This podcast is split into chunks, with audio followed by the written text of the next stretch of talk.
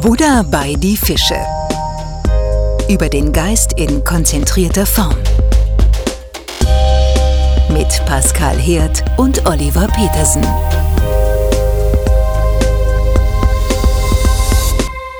Ja, herzlich willkommen alle zusammen zu einer neuen Episode von Buddha bei die Fische. Das ist äh, mittlerweile die Folge 14, in der es hoffentlich, und ich glaube, ich kann es auch versprechen, um Leerheit geht. Und äh, ich darf wieder Oliver begrüßen heute Abend zu später Stunde natürlich. Ne? Hi, grüß dich, Oliver. grüß dich, Pascal. Schön, dich zu hören. Und grüße auch alle Hörer ganz herzlich. Geht's dir gut? Bist du entspannt oder auch ein bisschen viel zu tun? Nö, ich fühle mich wohl. Ja. War allerdings auch viel unterwegs, ja. auch interreligiös in letzter Zeit. Ja, heute war eine sogenannte Vokationsseminar, das heißt, die, die Religionslehrer in Mecklenburg-Vorpommern, die müssen sich ja irgendwie bekennen, dass sie auch Christen sind. Mhm. Aber erstaunlicherweise laden sie dazu nicht Christen ein, okay. die was über ihre Religion sagen. Das ist doch ein guter Aspekt unserer ja. Zeit heutzutage, oder? Ja. Ja, das machen sogenannte pädagogisch-theologische Institute. Okay. Gibt es hier auch in Hamburg, gibt auch ein Lehrerinstitut und mit denen arbeite ich sehr stark zusammen. In Hamburg gibt es ja sogar einen interreligiösen Religionsunterricht, da machen wir gemeinsame Schulbücher und so Ach, weiter. Das ist schön, ja. Das schön. Also ich bin ja sehr viel interreligiös auch unterwegs. Dann, dann hatte ich das war etwas schmerzhaft, schon morgens um 6.30 Uhr eine Meditation, die, die online geht über, über das Kloster Domicilium oder sowas heißt das. Da. Aha, aha. Die bieten das an, dass verschiedene Meditationslehrer online morgens um 6.30 Uhr yeah. Meditation anbieten. Und am gleichen Nachmittag hatte ich ein Gespräch mit dem Europakloster. Das ist auch so angelegt, dass da insbesondere auch Ordinierte verschiedener Traditionen kommen. Da hatten wir auch ein sehr schönes Gespräch. Worum ging es denn noch, ist mir schon entfallen, aber war sicher auch ein wichtiges Thema. Ja, ja die wussten nicht, irgendwie, dass sie dir mit morgens nicht so einen Gefallen tun. Lieber Late, li, li, lieber late Night. Ne? Late Night Meditation kein Problem, aber früh morgens. ich bin ja eine, eine Eule. Übrigens gibt es einen Hamburger Spruch, ist schon zur Leerheit. Aber der einen sehen Uhl ist, die anderen sehen Nachtigall. Kennst du das? Äh, was den einen die Eule ist, ist den anderen die Nachtigall oder so? Ja, das ist ein Hamburger Weisheitsspruch über Multiperspektivität. Oh, genial. ist ganz schön, oder? Ja, cool. Ja, passt ja auf jeden Fall zum Thema. Aber bevor ja. wir, bevor wir noch. Ach so, in einem Europakloster war das Thema Ach so. Krise, Krise und Transformation, glaube ich, oder sowas. Mhm. Okay, ja. Das, das, haben wir im Buddhismus ja auch mal gut im Programm. Mhm. Das passt ja eigentlich fast, fast ja. immer gerade. Ja, das war ein Selbstgänger, ja. Ja, äh, bevor wir zur Leerheit kommen, da wollte ich noch mal kurz ein bisschen Fanpost äh, beantworten. Ähm, Vielen Dank nochmal für die schönen E-Mails. Andrea aus Bayern, eine MBSR und Achtsamkeitslehrerin, hat äh, uns geschrieben und hat uns nochmal darauf aufmerksam gemacht. Wir haben ja äh, letztens Literaturhinweise gebracht und äh, sie hat noch einen sehr schönen Literaturhinweis äh, mir mitgeteilt per Mail ähm, weil sie selbst sagte, sie hat äh, gerne mal zwei Exemplare von einem Buch im Schrank, was sie gerne mal für Buddhismus Interessierte weitergibt. Und zwar ist das ein Buddha auf dem Bücherschrank von Ludwig Schaft.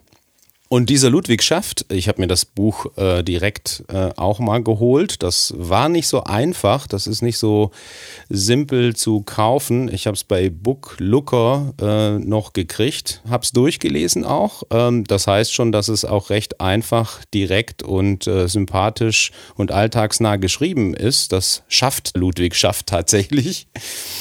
Und also kann ich auch empfehlen. Also wer mal so eine schnelle Lektüre haben möchte, der ist damit auch ganz gut bedient und kann dann ja nochmal weiter Fühler ausstrecken. Als Beispiel gibt es äh, schon das erste Kapitel bei Ludwig Schaft, äh, ist so kurz, so ultra kurz.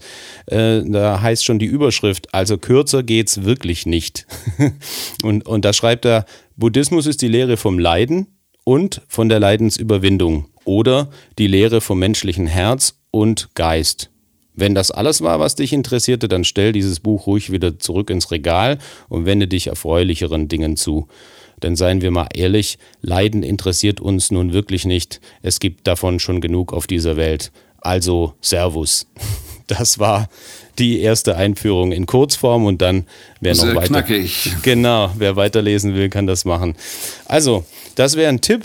Vielen Dank nochmal, Andrea, dafür. Äh, ihr könnt sie auch im, darf ich wahrscheinlich hier sagen, ne? so ein bisschen Werbung für sie. Eine MBSR, Achtsamkeitslehrerin aus Bayern und zu erreichen unter mbsr-aw.eu. Das ist ihre Homepage. Wer also dort unten so ein bisschen Achtsamkeit machen möchte, kann sich auch mal reinklicken und mal schauen, was die Andrea so anzubieten hat. Ja. Von, von, Italien aus gesehen natürlich oben, das weiß. Ach ja, stimmt, genau. Äh, sorry, danke für den Hinweis, Oliver. Ich, ich, denke ja immer von Köln aus. Sorry, da kann man ja natürlich irgendwie aus jeder Perspektive. Wir müssen ja multiperspektivisch denken.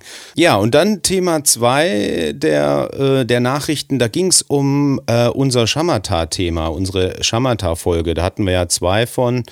Und ähm, wir hatten über die Visualisierung gesprochen. Und Alexander schrieb uns, dass er zu der letzten Folge, also zu dieser Shamatha-Folge, eine Anmerkung hätte. Und die fand ich sehr interessant, das kannte ich noch nicht. Ähm, das hat ihn ein bisschen gestört, sagte er. Ähm, wurde gesagt, dass jeder Mensch äh, visualisieren kann. Und das stimme leider nicht. Ähm, er selbst sei nicht in der Lage, Bilder zu sehen, wenn er seine Augen schließt. Und bis vor einiger Zeit, da dachte er, das sei ganz normal. Und erst als er mit Meditieren angefangen hat äh, und sich mit anderen dann ausgetauscht hat, da wurde ihm klar, dass es irgendwie schon äh, besonders ist, dass, äh, dass man das wohl könne. Und irgendwann hat er, ist er auf den Begriff Aphantasie gestoßen und hat sich dann da wiedererkannt wohl.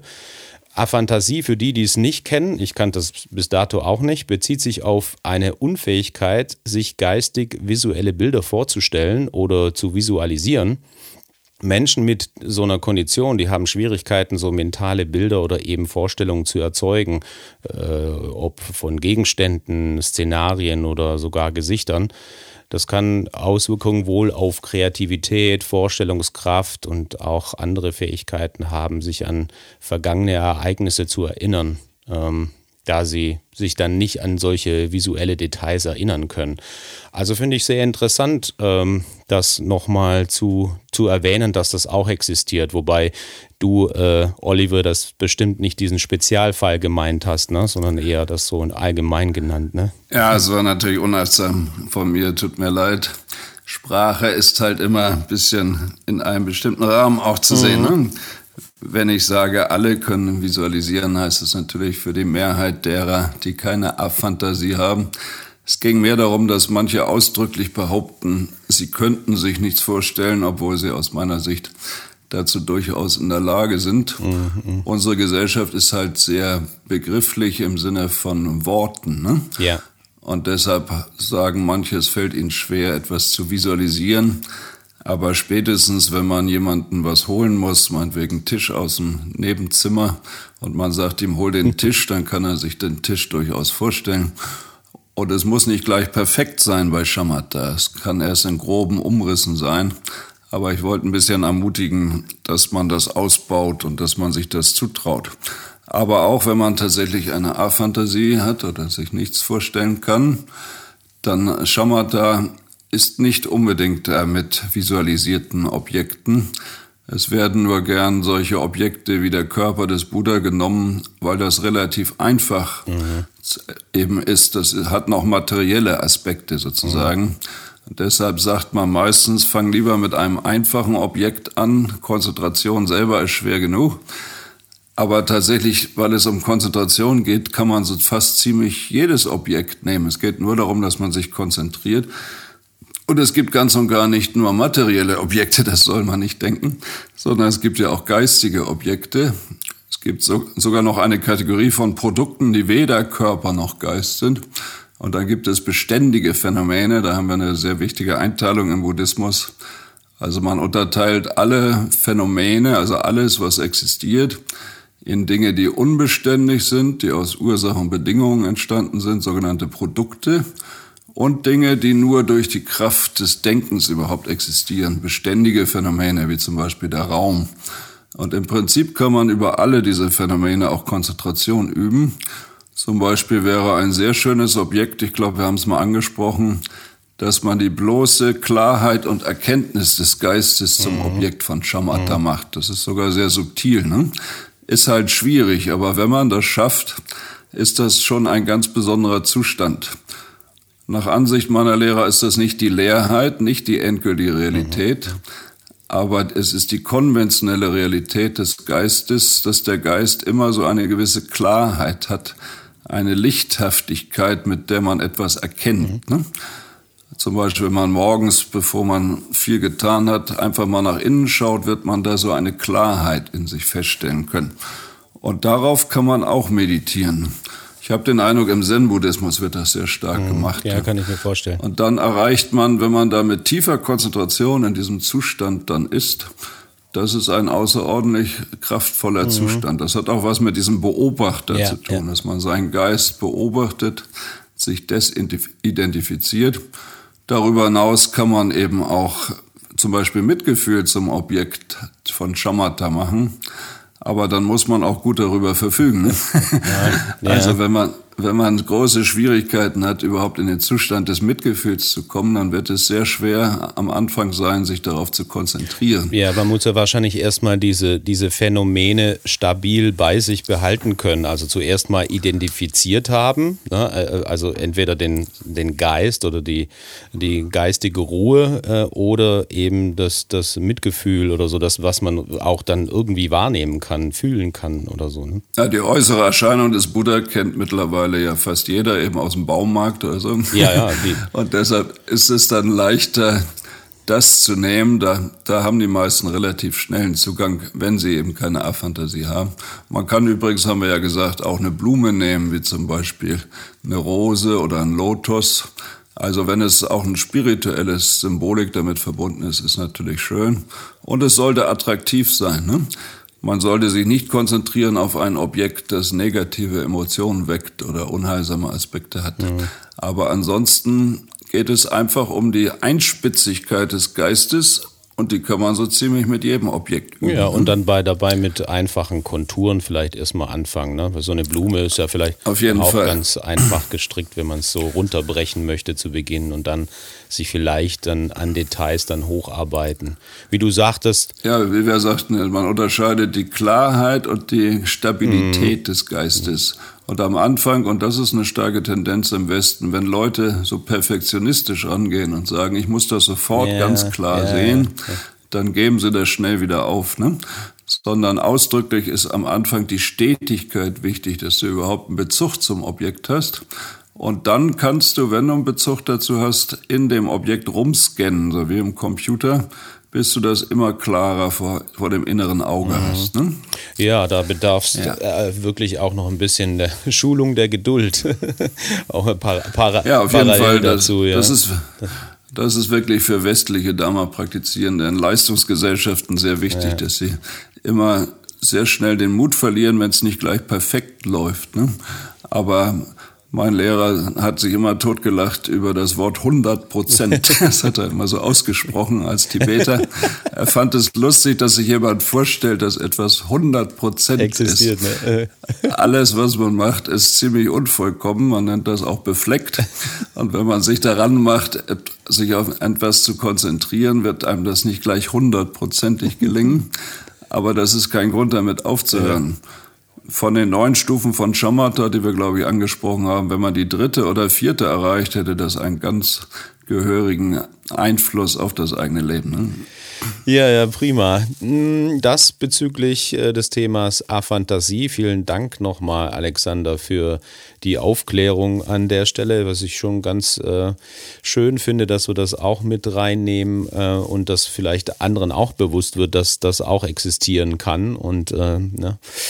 Ähm, dann habe ich noch, dann habe ich noch ein Thema von Andrea aus Schwerin, die uns geschrieben hat. Und das ist schon wiederum ähm, ein komplexes Thema, was uns vielleicht auch zur Selbstlosigkeit oder zum Thema ähm, Leerheit führen könnte. Und zwar ähm, hat sie da eine Frage an uns äh, in Bezug auf das Thema Polarität. Dann schreibt sie, dass die Welt ja polar ist und äh, somit sind Freude und Leiden Bestandteil dieser Welt. Und in den spirituellen Schulen, da gibt es äh, wohl keinen Zweifel daran, schreibt sie. Ähm, es wird Schattenarbeit empfohlen und als Symbol auch das Tai Chi herangezogen. Es gibt Hinweise darauf, dass diese Welt mit allem, was ist, der Selbsterkenntnis dient und in allem Gott ist, ohne Ausnahme. Aber alle sind bemüht, das Böse aus dieser Welt zu schaffen. Wie würde man mit dem Schatten umgehen? Äh, glaubt ihr daran, also wir beide, dass diese Welt in Anbetracht der Polaritäten vollständig heil werden kann, wenn sie gerade durch dieses Gesetz in Gang gehalten wird? Also diese, dieses Pendeln zwischen den Polaritäten sozusagen.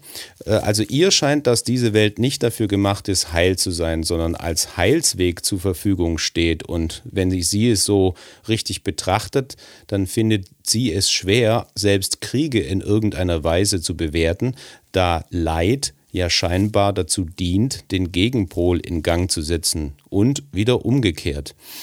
Und ich darf da bestätigen, Andrea, mir ging's äh, oder geht's in Teilen genauso, wenn ich beispielsweise, und das vielleicht so eine lustige, äh, zum Teil infantile Beobachtung, was jetzt amerikanische Filme angeht, wenn es um das allübliche Spiel Gut gegen Böse und umgekehrt geht, wie beispielsweise bei Herr der Ringe, die Bösewichte Sauron oder äh, bei äh, Marvel diesen Superhelden, da gibt es auch den Thanos, den Superschurken und, oder Ronan, die dann oft dargestellt werden als die großen Bösewichte und Endgegner. Ich gucke ja gerne, auch mit meinem Sohn, manchmal solche, solche Marvel-Superhelden-Geschichten.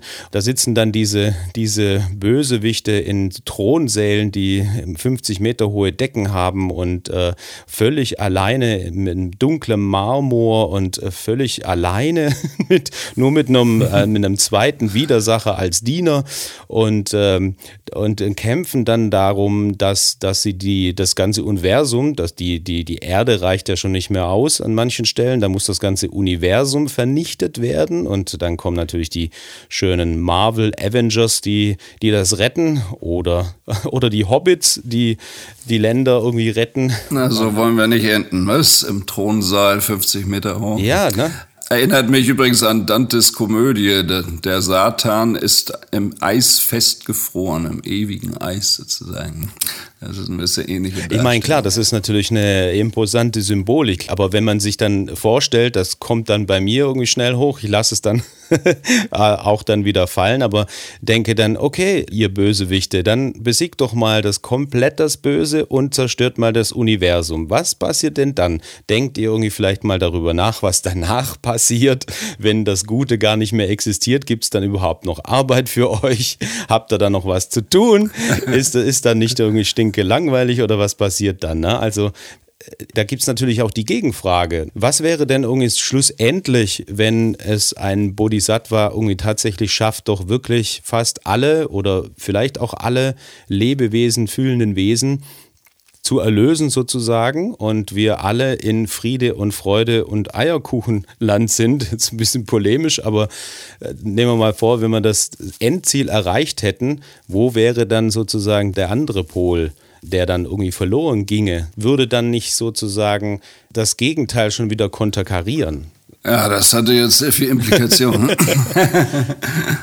also tatsächlich das Glück, das man im Buddhismus anstrebt, ist sowieso zweifelhaft, ob es um Glück in dem Sinne geht. Der Philosoph Wilhelm Schmid hat ja mal gesagt, vielleicht nennt man es lieber Frieden oder Zufriedenheit, weil er zum Beispiel das gute Argument gibt, ein Kind aufzuziehen, ist nicht unbedingt immer nur ein angenehmes Gefühl, oder? Das, ja. das kann sehr anstrengend sein, da gibt es sehr viele Schwierigkeiten, ist auch ziemlich teuer und so weiter und so fort. Und trotzdem sagen viele Menschen, dass das sie glücklich macht. Ne? Was da ja wohl gemeint sein kann, ist, dass es ihrem Leben Sinn gibt und dass sie Frieden finden und dass sie weniger egoistisch sind dadurch. Mhm. Ne? Das ist nicht äh, einfach eine angenehme Empfindung, was man eben mit Glück bezeichnet.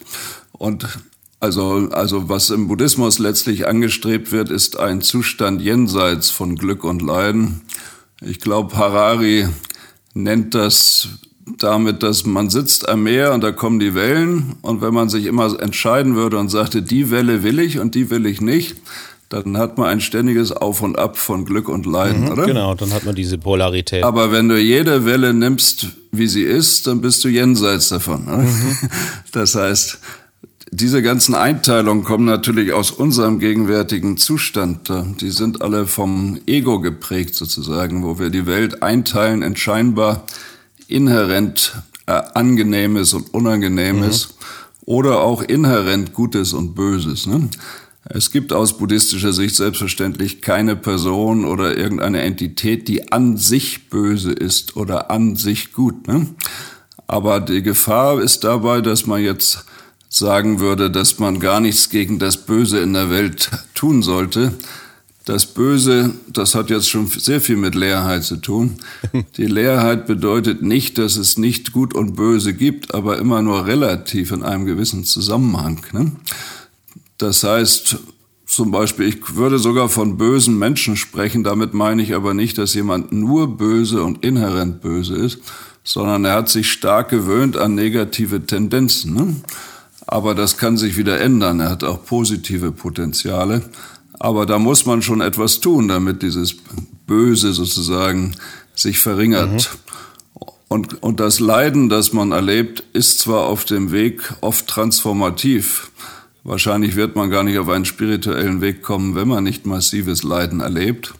Aber nicht jeder wächst am Leiden automatisch. Ne? Manche Manche werden auch dadurch zerstört, zumindest kurzfristig. Oder zurückgeworfen, so, ne? Es ist nicht an sich wünschenswert, dass Menschen leiden. Also erstmal versuchen wir alles, damit Menschen nicht leiden. Ne? Aber wenn es ein Leiden gibt, das man im Moment nicht ändern kann, ist der beste Weg, es bedingungslos zu akzeptieren und zu merken, dass es den Vorteil haben kann, dass man daran wächst. Das nennt man im Dharma, im Mahayana insbesondere das Umwandeln von Leiden in den Weg zur Erleuchtung. Ne? man benutzt diese Energie. Das kann man natürlich im Christentum auch sehr stark sehen, dass er das Leiden bereitwillig auf sich genommen hat, Jesus Christus, und dadurch eben einen göttlichen Zustand erreicht hat. Aber das heißt nicht irgendwie, dass man Leute einfach ihrem Leiden überlässt und sagt, na, du kannst ja dran wachsen. Die meisten Leute wachsen nicht unbedingt daran. Und man sollte immer erstmal versuchen, alles zu tun, damit nicht gelitten wird oder dass es keinen Krieg gibt oder so etwas. Und dann, dann aber, wenn man merkt, dass man, dass man in einer Situation ist, die man nicht ändern kann, dann versteht man, dass letztlich man sogar das benutzen kann, um darüber hinauszuwachsen. Ne? Aber wenn wir gar keine Einteilung von heilsam und unheilsam mehr haben oder gut und schlecht, wie es im Buddhismus ausgedrückt wird, das nennt man Nihilismus. Ne? Die Leerheit steht nicht im Gegensatz dazu, dass die Dinge gute und schlechte Wirkung haben, dass Glück und Leid erlebt wird. Nur Glück und Leid und Gut und Böse existieren nicht aus sich heraus, sondern nur in einem Kontext, ne? nur in Beziehung. Es gibt nichts, was aus sich heraus angenehm oder unangenehm ist. Wir sehen ja auch, dass Leute Dinge sehr unterschiedlich beurteilen, oder? Dass manche finden etwas angenehm, was ein anderer sehr unangenehm ja, findet. Ja, ja. Und eben man erkennt, dass tatsächlich eben nur in Bezug auf etwas anderem man diese Festlegung äh, machen kann, aber tatsächlich existieren diese Zusammenhänge. Es gibt bestimmte Handlungen, wie zum Beispiel Gewaltanwendung, die tatsächlich zu Leiden führen auch wenn das nicht inhärent ist, sondern alles nur abhängig von vielen Bedingungen. Mhm. Und deshalb, weiß nicht, habe ich schon mal erwähnt, der Dalai Lama, sein erster Vortrag in Hamburg 1982 hieß sehr abstrakt, die Vereinbarkeit von Leerheit und abhängigen Entstehen. Das heißt, die Konventionen der Welt, wie gut und schlecht und Glück und Leid und so weiter existieren, aber in ihrem letztlichen Sinne haben sie keine eigenständige Existenz. Ne? Aber das ist sehr wichtig für Buddhisten, weil wenn die Erkenntnis der Leerheit im Gegensatz stehen würde zum Verhalten von Karma, also dass man Heilsames tut und Unheilsames mhm. lässt, dann wird es sehr gefährlich. Ne? Dann, dann könnte man ja sagen, ich kann einfach töten, das ist vollkommen leer, das macht nichts. Davor haben die Meister gewarnt. Das ist das größte Problem. Der Dalai Lama sagt sogar manchmal, wenn du glaubst, die Leerheit verstanden zu haben, und daraus folgerst, dass du tun und lassen kannst, was du willst, dann vergiss das mit der Leerheit erstmal. der Buddha hat zunächst nur über Karma gelehrt, nicht über die Leerheit, weil die Gefahr groß ist, dass Menschen in Nihilismus verfallen. Wenn man aber diese Dinge schon besser versteht und eine gute Ethik hat, dann kann man erkennen, dass sowas wie Gut und Böse tatsächlich nicht aus sich selbst heraus existiert, sondern nur in Relation zu anderen. Ja gut, das, das ist jetzt sozusagen so ein ähm, Vorbeugen bezüglich des Missverständnisses. Aber so wie ich jetzt Andrea, ähm, glaube ich, verstanden habe, geht es ihr gerade um diesen Weg. Wenn man jetzt die Polaritäten betrachtet, ne, von Leiden und äh, Glück und man sich ja jetzt momentan noch im Samsara befindet, ähm, im Leidenskreislauf.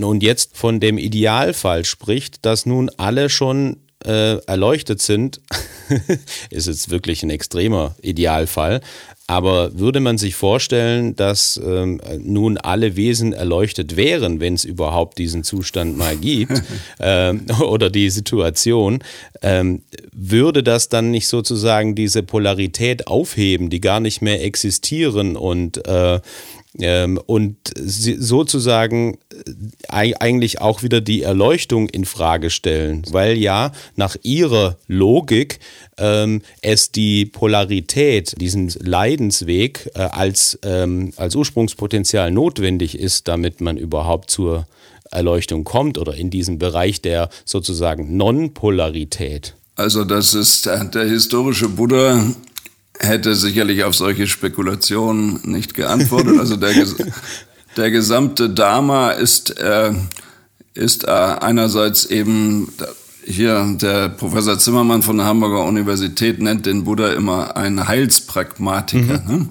Das heißt, es geht darum, wie man Leiden überwindet. Solche letztlichen Fragen, was ist am Ende aller Zeiten, wenn alle Buddhas sind, der historische Buddha hat auf solche Fragen nicht geantwortet, sondern gesagt, wenn du von einem Pfeil angeschossen bist, frag nicht, wo er herkommt und wer das gemacht hat, sondern sieh zu, dass du wieder gesund wirst. Ne? Ja. Ne? Nur natürlich hat man sich später im Buddhismus doch solche Fragen gestellt.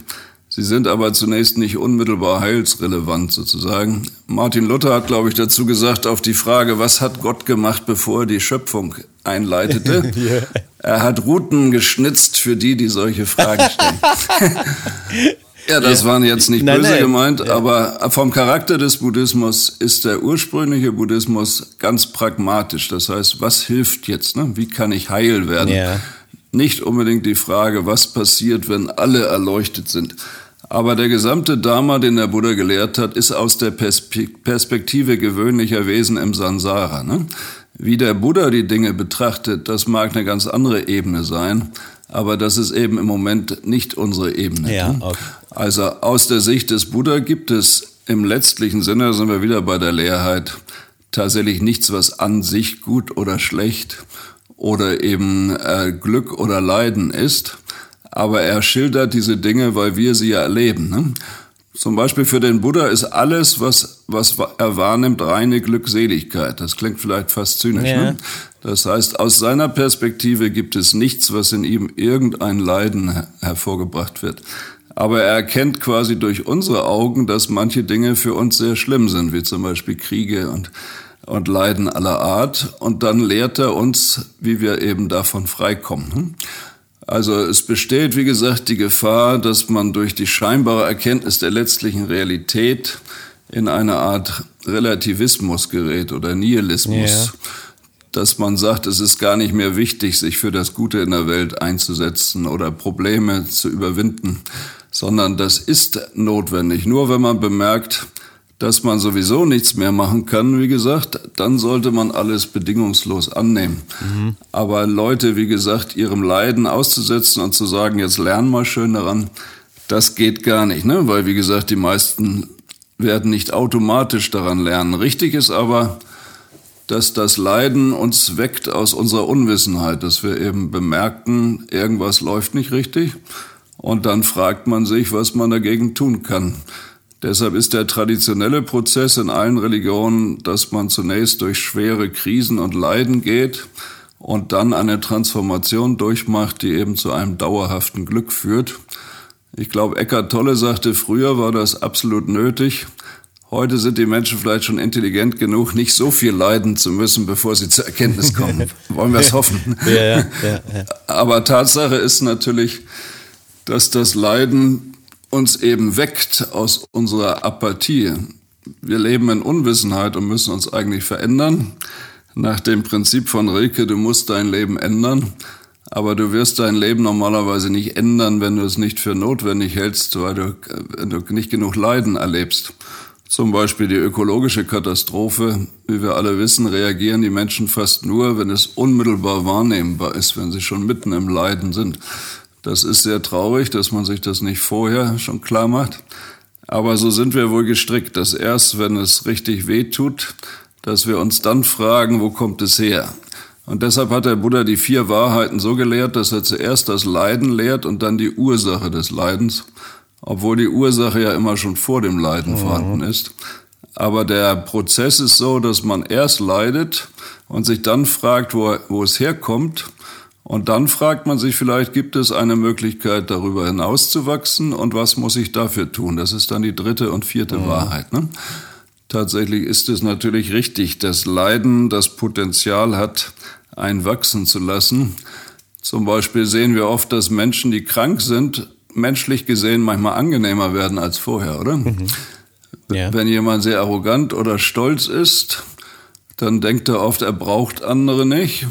Und bevor er nicht richtig mal einen auf die Nase kriegt, einen Misserfolg hat oder krank wird, fällt ihm nicht auf, dass er auch nur ein anfälliges Wesen ist und die Hilfe anderer braucht. Ne?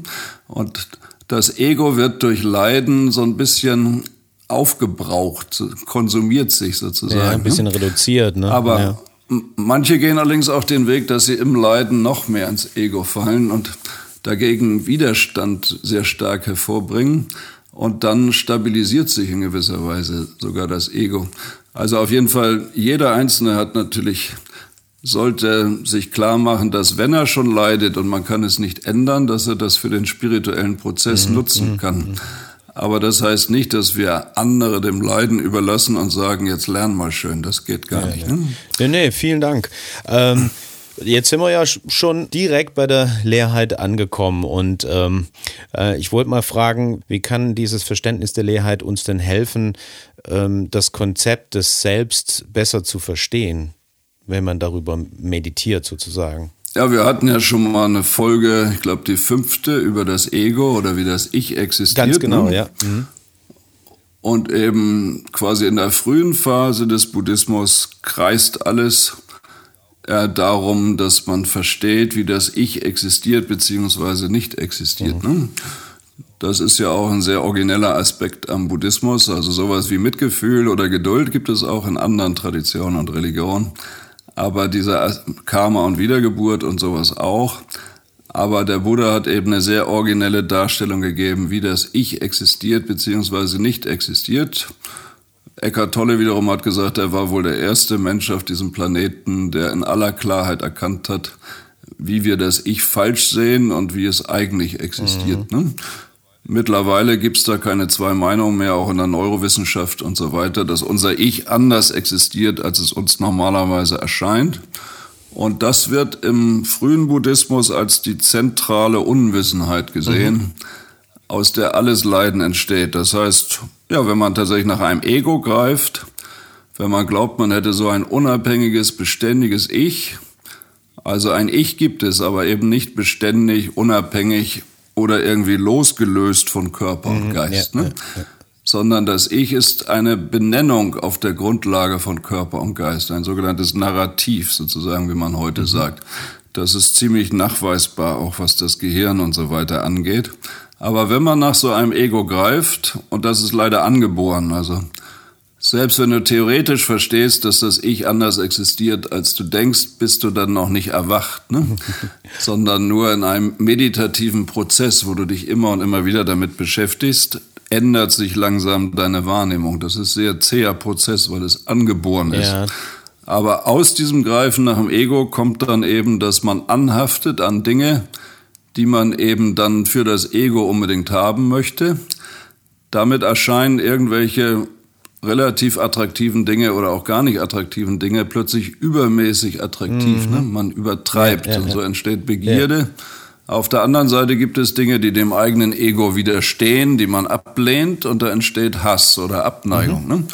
Und damit sind die drei Geistesgifte vorhanden, die dann dazu führen, dass jede Menge Folgeleidenschaften entstehen, wie man es nennt. Der Buddha spricht von 84.000 Leidenschaften, die unseren Geist durcheinander ja, bringen. Glückwunsch. Aber sie beruhen alle auf Unwissenheit, Gier und Hass.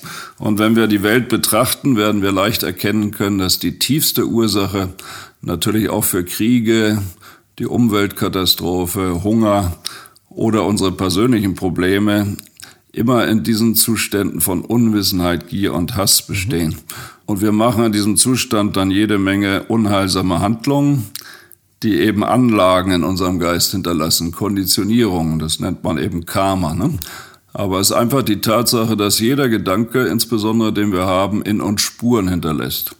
Und wenn dieser Gedanke auf Projektion beruht und nicht im Einklang mit der Realität ist, dann wird es dazu führen, dass man auch in Zukunft immer wieder auf eine nicht angebrachte Art mit der Welt umgeht. Ne? Mhm. Man steht im Widerspruch zur Welt und das Knirschen zwischen der Welt und wie man sie mhm. sieht, das nennt man dann Leiden. ja, genau. Das ist, das war auch nochmal ein Crashkurs in den zwölf Gliedern des abhängigen Entstehens, die der Buddha genannt hat. Und was eben da ursprünglich verneint wird, ist eben eine Person, die zum Beispiel beständig, teilelos und unabhängig existiert. Im Gegensatz zu der hinduistischen Philosophie, dass es so ein Atman gibt, eine Seele, ne? eine beständige, unabhängige Seele. Und deshalb nennt man diese Lehre Anatta oder Nicht-Atman. Die noch tiefere Ebene ist, wie gesagt, dass es auch kein eigenständig substanzielle Selbst der Person gibt, das hat damit zu tun, dass wir glauben, dass hinter Körper und Geist wie so eine Art Besitzer noch ein Ich ist, das über Körper und Geist verfügt. Ne? Mhm. Tatsächlich ist das Ich aber nur auf der Grundlage von Körper und Geist überhaupt funktional. Im Buddhismus spricht man von den fünf Aggregaten. Ne? Das, das ja. sind bestimmte Einteilungen von körperlichen und geistigen Aspekten. Und wenn diese zusammenkommen, entsteht das Ich. Aber jenseits dieser Faktoren gibt es kein Iches, sondern das Ich ist, wenn diese Faktoren zusammenkommen. Mhm. Es wird dann als Person benannt.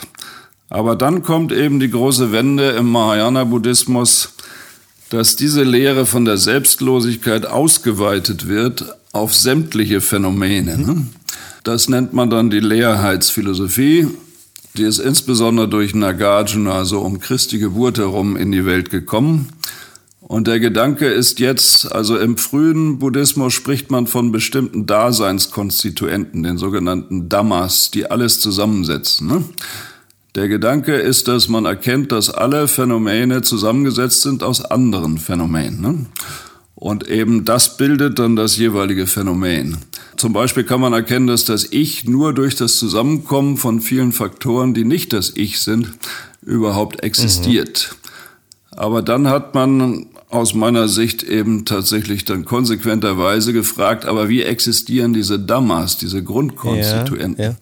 Und dann hat man festgestellt, die haben auch kein Eigenwesen, die existieren auch nur durch anderes, ja, nur in Beziehung.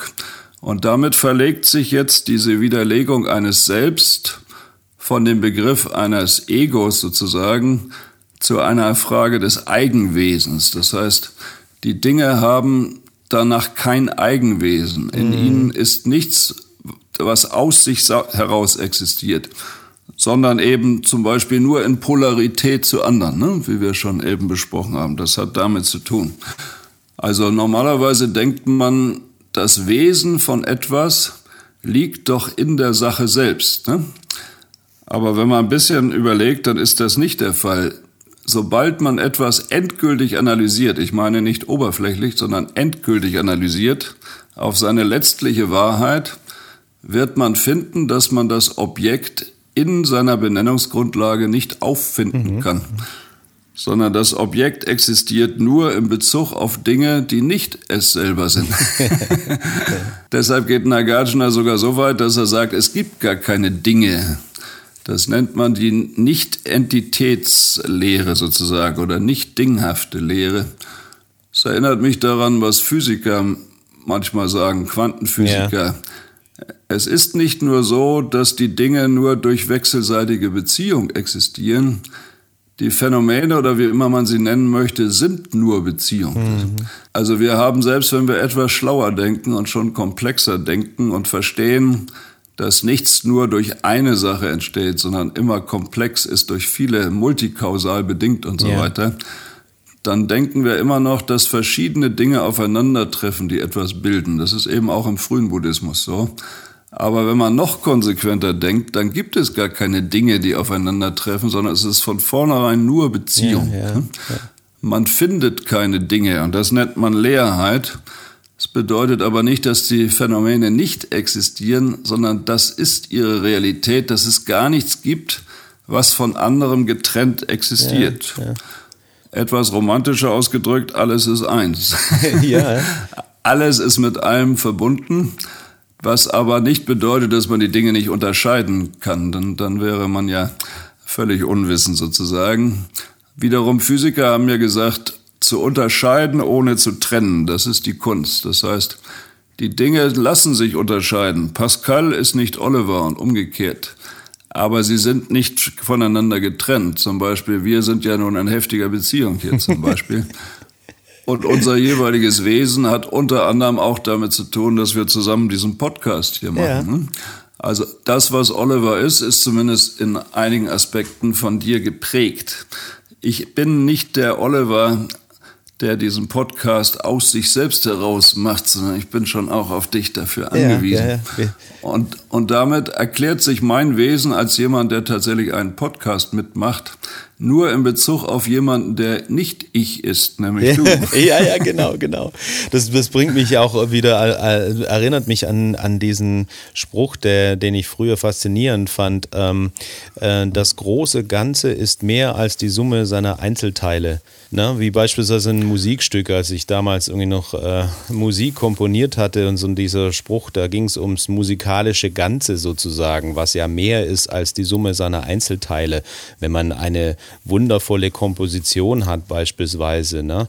Äh, die neunte oder so, ähm, dann besteht sie aus vielen einzelnen Noten, Tönen und Klängen und so weiter, die dann aber am Ende genau dieses eine Exemplar oder dieses, diese Komposition darstellt. Wenn man sie aber auseinander nimmt, dann ist es ja, und wenn man die Einzelteile für sich betrachtet, auch wiederum nicht die Komposition selbst. Äh, da gehört noch einfach sehr viel dazu und ist in Verknüpfung, in Beziehung auch mit dem Subjekt, der dann natürlich diese, Exakt, dieses, yeah. dieses äh, Stück dann wahrnimmt auch. Ne? Sonst wäre es ja gar nicht äh, wahrnehmbar, ex ja, nicht existent. Ja, das ist ein sehr schönes Beispiel. Zum Beispiel die neunte Symphonie von Beethoven gibt es und die ist offenbar sehr mhm. bedeutungsvoll in der mhm. Welt aber die kannst du nicht in diesen Noten alleine finden, sondern die gewinnt ihre Bedeutung dadurch, dass es Menschen gibt, die bestimmte Lebenserfahrungen machen, die offenbar in dieser Musik mhm. in gewisser Weise reflektiert ja. werden. Ja. Außerdem hat dieses Stück mittlerweile eine kulturelle Tradition gebildet, die auf eine gewisse Weise interpretiert und bewertet wird. Und, und also sowas wie die neunte Symphonie von Beethoven ist ein allerhöchst komplexes Phänomen, Absolut, ja. das eben nicht einfach nur von seinen Bestandteilen gesehen werden kann, sondern nur von einem totalen kulturellen Zusammenhang. Mhm. Ne? Und deshalb, wie du schon richtig sagst, im Mahayana wird eben nicht nur erkannt, was im frühen Buddhismus schon der Fall ist, dass alle Wirkungen von Ursachen abhängig sind. Das ist ja auch schon mal eine schöne Erkenntnis. Ne? Also 500 vor Christi hat die Menschheit oft gedacht, dass die Phänomene der Welt durch den Willen eines allmächtigen Gottes kommen oder durch Dämonen oder sowas oder zufällig. Mhm. Der Buddha hat die ganze Welt kausal erklärt. Die Produkte entstehen alle aus natürlichen Ursachen. Das ist uns heute ja auch sehr vertraut. Mhm.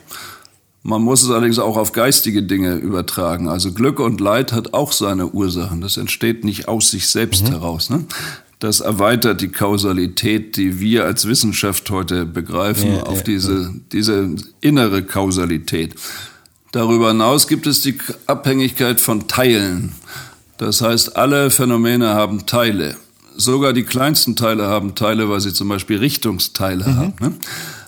Aber die wirklich durchdringende Erkenntnis, die es im frühen Buddhismus so noch nicht gab und die durch eben Nagarjuna und so richtig bewusst wurde, ist, dass tatsächlich die gesamte Welt auch abhängig ist von unseren Interpretationen, von den Benennungen des Subjekts. Mhm, ne? ja, ja. Und das, ich meine, die Naturwissenschaft hat jetzt fast sehr lange Zeit gebraucht, bis sie erkannt haben, dass die Phänomene vom Betrachter abhängig ja, sind, oder? Ja, absolut, ja. Bei Newton sind Raum und Zeit noch absolute Größen und das erscheint einem ja auch zunächst so. Aber wir wissen, ich meine, wir verstehen es kaum, aber Einstein und Quantenphysik und so haben deutlich gemacht, dass tatsächlich die Phänomene eben, Phänomen heißt übrigens Erscheinendes, ne? die erscheinen ja immer jemanden und man kann das Objekt vom Subjekt gar nicht trennen. Das, das heißt, die Objekte existieren nur in Bezug auf einen interpretierenden Geist. Das nennt man heute auch Konstruktivismus. Ne? Die Welt, die wir erleben, wird von unserem Geist sehr stark konstruiert. Und damit haben die Phänomene in der Welt eben kein Eigenwesen, sondern sie existieren nur in diesem totalen Zusammenhang, mhm. der eben auch beinhaltet, dass eben bewusste Wesen sozusagen diese Dinge interpretieren. Und eben wir Menschen in einer ganz bestimmten historischen, kulturellen Situation interpretieren jetzt eine bestimmte Tonfolge. Ist übrigens noch interessant, was ist jetzt die neunte als Grundlage? Sind das die Noten in dem Buch oder wenn das gespielt wird oder wie ja, auch immer? Die das ist auch noch eine Frage. Ja, ne? Aber das Allerwichtigste ist, dass wir auf dem Zettel lesen, oh, heute kommt die neunte, dann marschieren wir dahin und erwarten, dass da, wir sehen einen bestimmten Kontext. Wir denken, aha, das hat irgendwas zu tun mit, dass alle Menschen Brüder werden und eine bestimmte Bewusstseinsform. Ja, ja. Und Menschen machen Musik, damit sie sich geistig vielleicht äh, ein Bild der Welt machen oder weiterentwickeln. Vielleicht respektieren wir das sogar sehr, verehren das. Anderen Leuten ist die neunte ja übrigens ziemlich schnurz, also ist offenbar sehr unterschiedlich. Und das Ganze macht dann das Phänomen neunte Symphonie von Beethoven aus. Aber die Ameise, die sich im Konzertsaal befindet, ist auch anwesend, aber sie kann keinerlei Deutung von neunter Symphonie von Beethoven bilden. Obwohl sie das gleiche Phänomen auf ihre Weise, durch ihre Sinne, ich weiß nicht, wie sie es genau macht, erfährt. Ne? Sie hat eine völlig andere Einteilung der Wirklichkeit und kann dieses Phänomen nicht verstehen, was aber nicht heißt, dass es nicht existiert, weil in unserem Kontext ist das eine Realität. Mhm. Aber diese Realität bildet sich nur durch entsprechende Interpretation oder Benennung. Also einer meiner Lehrer sagte mal, er hätte das das erste Mal verstanden, als sein Lehrer ihm über die Realität von Geld aufgeklärt hat. Ne? Mhm. Also wenn wir zum Beispiel einen 100-Euro-Schein in der Hand haben, denken wir, ah, da sind 100 Euro in meiner mhm. Hand. Und und das scheint eine bestimmte Kraft zu haben, eine gewisse Magie und so in sich zu haben. Ne? Aber wenn wir mal ein bisschen drüber nachdenken, erstmal ist dieser Geldschein abhängig von Ursachen und Bedingungen, also seinen materiellen Dingen, die da alle zusammenkommen genau, ja. und seinen Teilen. Ja. Aber dann entsteht das Wesen von Geld, das kommt ja nicht durch seine materiellen Teile, sondern wir interpretieren auf eine ganz bestimmte Grundlage von Papier und Druckerschwärze und was da nicht alles drin ist, dass das von Bedeutung ja. ist. Ne? Also in dem Fall haben halt die Zentralbanken von Europa beschlossen, dass der Euro zum Beispiel eingeführt ja. wird.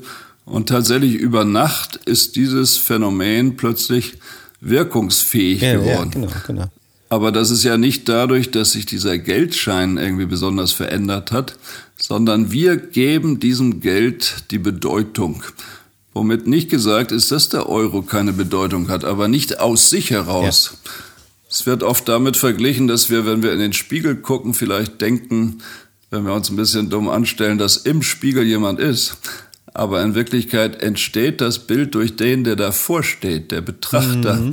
bildet ja, dieses Spiegelbild. Bild, ne? Ja, also äh, Harari hat das, glaube ich, auch in seinem Buch Die kurze Geschichte Natürlich. der Menschheit, ne? so die Narrative erwähnt, die äh, unsere, unsere Welt dann sozusagen. Ja, vielleicht, vielleicht denkst du jetzt oder denkt ihr, dass eben so abstrakte Dinge wie Geld oder der Präsident der Vereinigten Staaten tatsächlich abhängig ist von Interpretation. Aber die banalsten Dinge der Welt, wie Teetassen oder so, existieren auf die gleiche Weise. Was ist eine Teetasse, wenn es kein Tee gibt?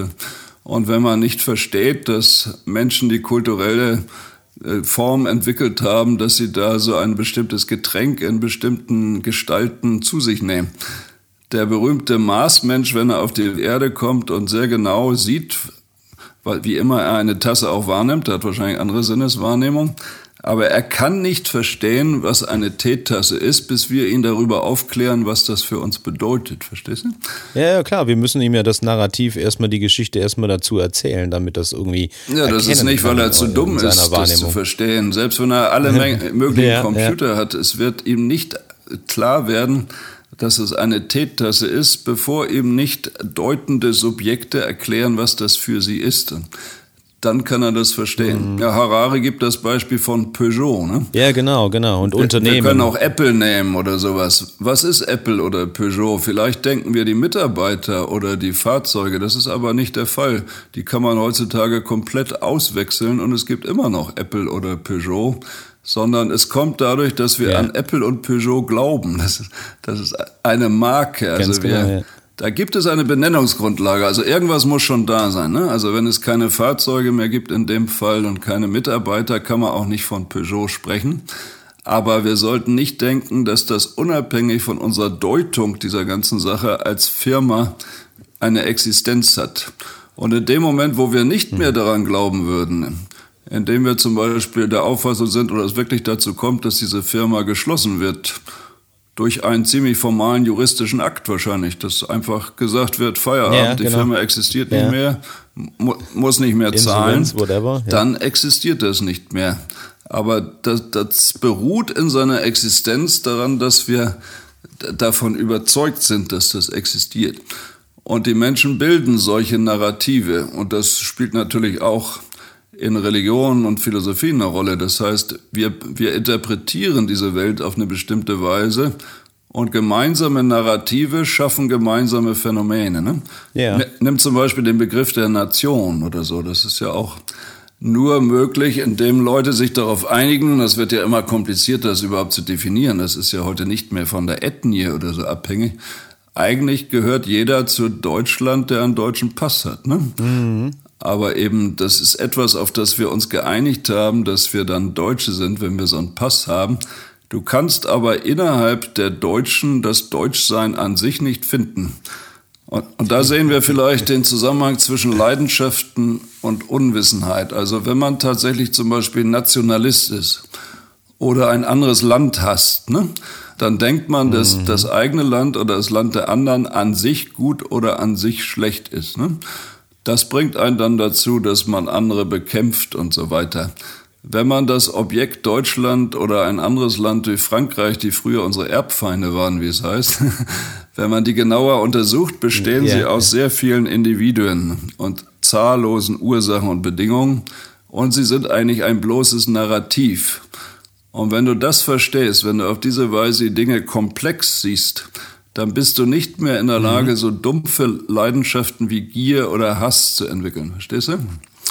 Also du bist gegen ja. Nationalismus gefeit und das ist ja heute wieder ein großes Problem. Auch natürlich gegen Antisemitismus oder Homophobie oder Xenophobie mhm. oder Frauenfeindlichkeit. Das kommt alles, weil man denkt, ein bestimmtes Phänomen, wie meinetwegen ein anderes Land oder eben die Juden oder die Frauen oder Männer oder was existieren aus sich heraus sozusagen. Und dann kann man ihnen mhm. zuordnen, dass sie aus sich heraus schlecht oder gut sind. Und dann geht der Apparat los, dass wir sogar Gewalt anwenden können. Hm?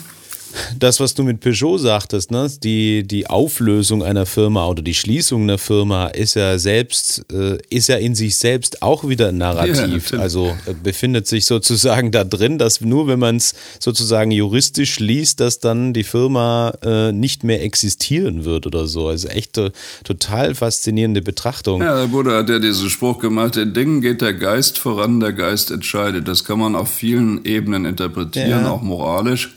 Aber in endgültiger Ebene bedeutet es, diese Welt wird durch unseren Geist geschaffen. Ne? Wir sind der Schöpfer der Welt.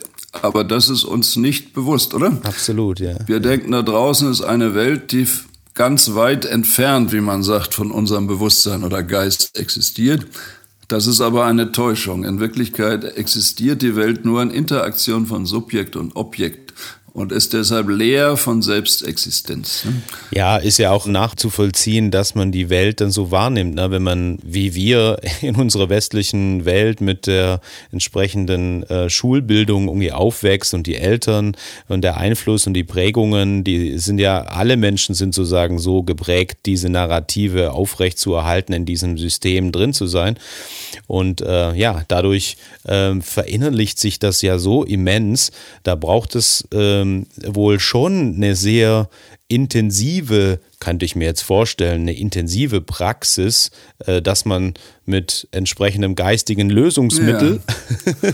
diese, diese Narrative jedes für sich irgendwie dann wieder auflösen kann, um ihnen sozusagen die Übertreibungen auszukurieren. Das ist ein so, ne? zäher Prozess, aber das ist der Dalai Lama also allgemein ist der sogenannte Slogan des Buddhismus, wie der Dalai Lama das mal sagte, also die Brandmark der Philosophie ja. ist das abhängige Entstehen. Das heißt, der Buddha hat eine Welt gelehrt, wo alles mit allem zusammenhängt, insbesondere auch Subjekt und mhm. Objekt. Und der Dalai Lama bei seinem letzten Besuch 2014 in Hamburg hat gesagt, dass er jeden Tag hunderte Mal das abhängige Entstehen durchprüft, sozusagen. Boah. Das heißt, im Idealfall, ich glaube nicht, dass der Dalai Lama das noch nötig hat, aber es bedeutet, wann immer du eine Person siehst, wann immer du Phänomene siehst, mit Dingen zu tun hast, ja. dann merkst du, dass du danach greifst, dass es aus sich heraus angenehm, unangenehm, gut oder ah. schlecht ah. oder so ist. Und dann untersuchst du diese drei Ebenen der Abhängigkeit von Ursachen und Bedingungen, von Teilen und insbesondere Benennungen.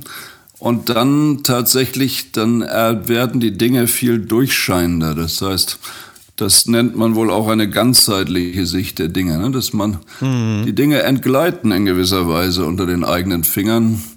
Die Quantenphysiker haben ja auch gesagt, dass die Darstellung in buddhistischen Schriften ihrer Erkenntnissen wohl am nächsten kommen. Die sprechen ja auch noch yeah. nicht mehr von konkreten Dingen, sondern mehr so von Feldern und Beziehungen. Und so ähnlich, der Buddha hat auch viele Metaphern gegeben wie Wolken oder so etwas oder eben Spiegelbilder.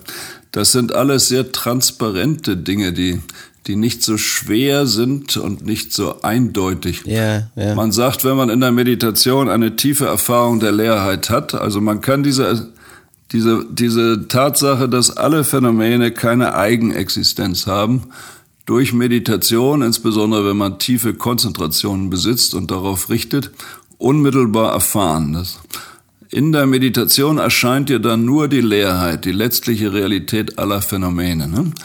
Wenn du die Meditation verlässt, erscheinen dir wieder die gewöhnlichen Dinge der Welt, die sogenannten Konventionen, oh. die existieren weiter.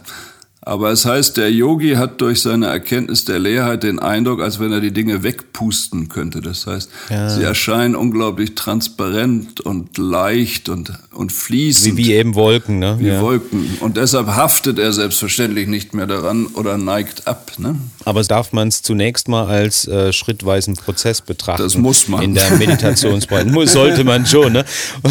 Das war ein gutes Bild, irgendwie man es jeden Tag so sozusagen verinnerlicht und auch auch dann im Alltag vielleicht praktiziert, ähm, also zumindest wenn man in äh, die Meditationspraxis geht, dort regelmäßig darüber kontempliert, verinnerlicht, äh, die Dinge auseinander nimmt sozusagen und das im Alltag dann auch vielleicht für sich immer durchspielt dass dann da so ein Selbstverständnis sozusagen. Ein Nicht-Selbstverständnis.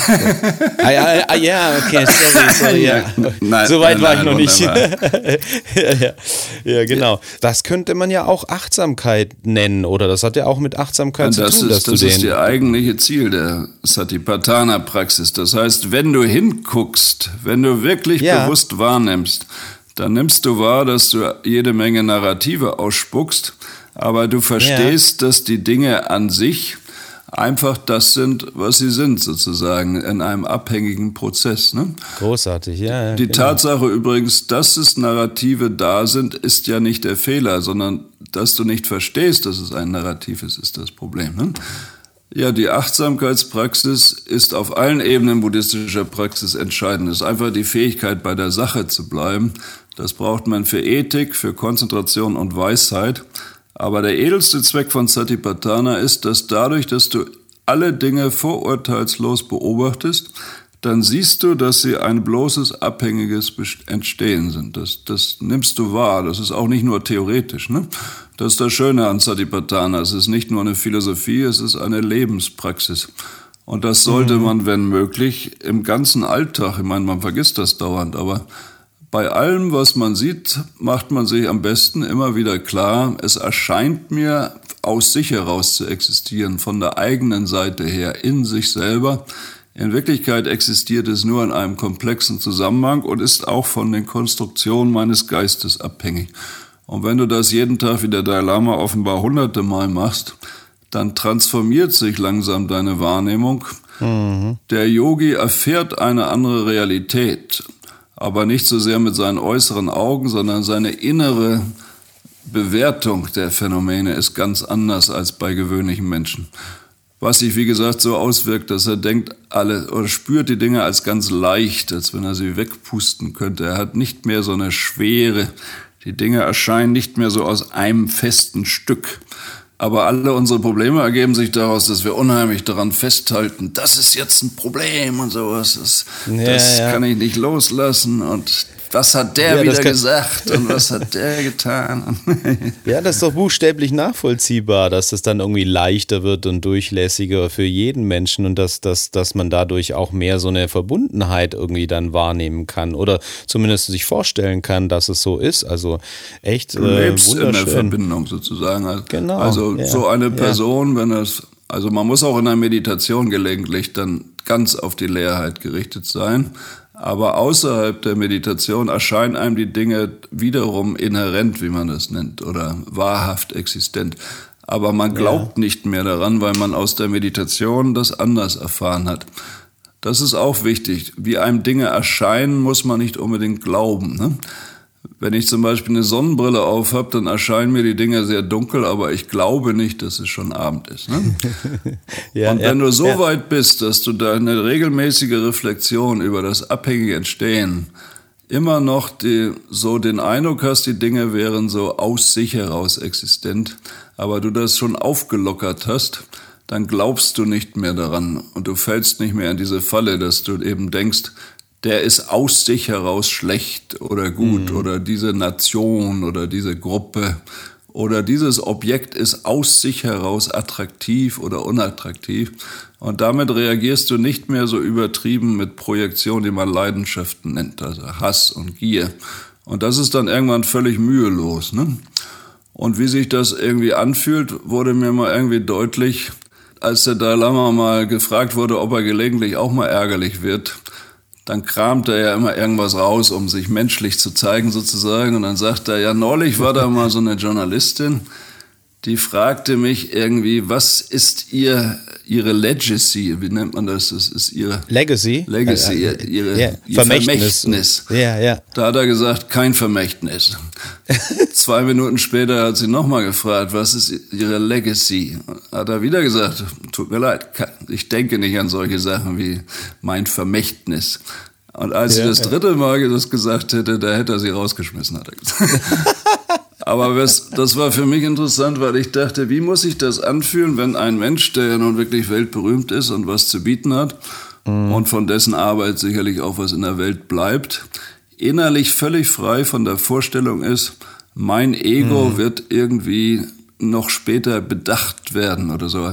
Oder ich kann irgendetwas da mitnehmen an yeah, meinem Ruhm, yeah, meiner Bedeutung. Yeah, das kam bei ihm so entspannt, dass ich merkte, man kann die Dinge völlig anders wahrnehmen, dass man nicht mehr diesen Eindruck hat, es gibt jetzt, ich bin eine feste Person und die möchte auch noch nach dem Tod sozusagen bedacht werden oder so etwas. Ja, ja, absolut. Gleichzeitig ich mein, wird er sicherlich Wert darauf legen, dass seine Bücher und so korrekt hergestellt werden, damit die Leute sich später noch damit beschäftigen. Aber es geht ihm nicht mehr um die Sorge, wie er dastehen wird nach seinem Tod oder sowas. Hm. Ja, ja, ich meine, da verändert sich natürlich auch dann die Vorstellung äh, vom Tod von diesem Prozess, ne?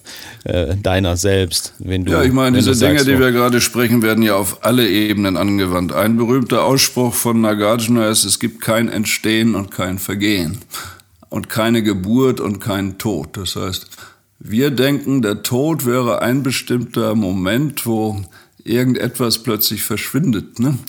In Wirklichkeit ja. ist es ein Übergangsphänomen, das mit der ganzen Welt verbunden ist. Es gibt nicht diese eine Person, die jetzt existiert und dann stirbt, sondern die ganze Zeit geschieht ein Wandlungsprozess und das, was sich wandelt, ist immer schon mit allem in Beziehung. Wenn du das mhm. verstehst, dann ist der Tod eigentlich nichts anderes als der jetzige Moment ein Übergangsphänomen. Etwas ruppiger, weil wir unseren grobstofflichen Körper verlieren. Mhm. Aber eigentlich in dieser Wahrnehmung, wenn man die Leerheit verstanden hätte, gibt es dann keinen Tod als ein inhärentes Phänomen. Ne?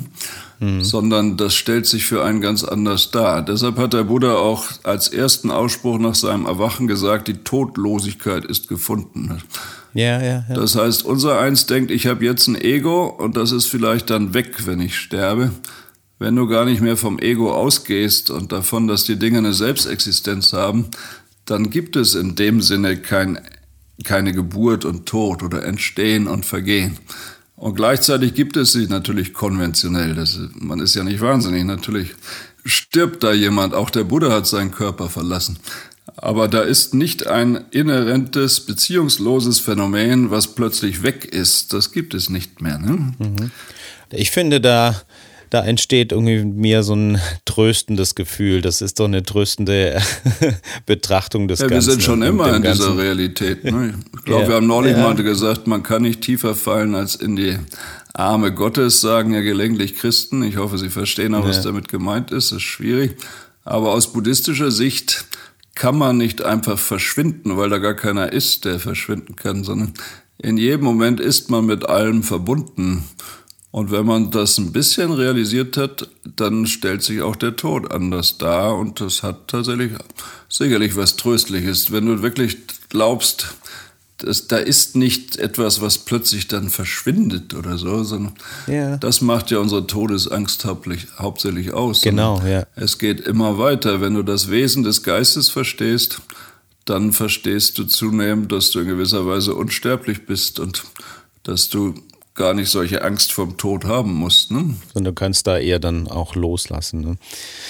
Ja, Oliver, vielen Dank ähm, für die Beschreibungen und Erklärungen. Wir haben unsere äh, magische Marke des Stündchens überschritten. Dann wollen wir es auch nicht noch weiter überschreiten. Ne? Eine sehr faszinierende Folge. Ich hoffe, es war für den einen oder anderen, die ein oder andere äh, verständlich. Wenn ihr da weiterhin noch Fragen oder äh, Hinweise habt, äh, dann lasst uns das gerne wissen. Ne? Viele haben sich jetzt schon getraut, irgendwie zu schreiben. Und äh, wir sehen ja auch, dass das äh, wirklich dann so eine interaktive Kommunikation wird, die sehr schön ist, wie ich das finde. Das wäre sehr schön, wenn wir da weiter im Gespräch bleiben, ja. Mhm. Genau. Und, äh, und man muss es auch nicht gleich alles verstehen, sondern ein Schüler von Nagarjuna Ayadeva hat mal gesagt, wenn man auch nur Zweifel entwickelt daran, dass die Dinge so existieren, wie sie einem erscheinen, dann erholt sich der Daseinskreislauf davon nicht mehr. Das heißt, der erste Schritt ist entscheidend, dass man überhaupt mal in Zweifel stellt, ob die Dinge so aus sich heraus existieren. Dann wird sich langsam zeigen, dass das tatsächlich nicht der Fall ist. Und man macht langsam Erfahrungen. Und dann irgendwann werden die Hindernisse im Geist schrittweise verschwinden. Alles beginnt mit dem ersten Zweifel. Der ist gar nicht so schlecht. also sollte man sich Zweifel ja auch doch noch bewahren. ja, das wird im ersten Moment nicht anders sein, wenn man das erste Mal davon hört. Aber der Zweifel ist schon besser als eine völlig verstockte, falsche Sicht der Dinge. Ne? Mhm. Ja, schön. Ähm, jetzt denke ich gerade, okay, jetzt haben wir die Leerheit besprochen. Jetzt die Frage, was? Und du bist trotzdem noch da. Ne?